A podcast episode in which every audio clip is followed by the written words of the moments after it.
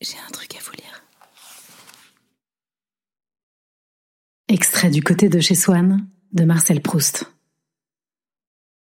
Et tout d'un coup, le souvenir m'est apparu. Ce goût, c'était celui du petit morceau de madeleine que le dimanche matin à Combray, quand j'allais lui dire bonjour dans sa chambre, ma tante Léonie m'offrait, après l'avoir trempé dans son infusion de thé ou de tilleul.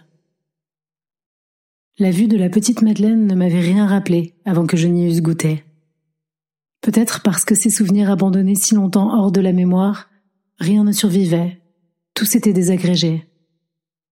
Les formes, et celles aussi du petit coquillage de pâtisserie, si grassement sensuel sous son plissage sévère et dévot, s'étaient abolies ou ensommeillées, avaient perdu la force d'expansion qui leur eût permis de rejoindre la conscience.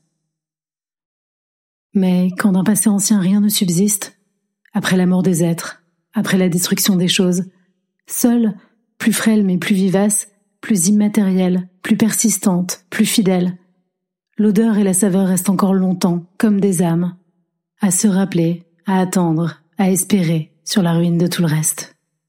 À porter sans fléchir, sur leurs gouttelettes presque impalpables, l'édifice immense du souvenir.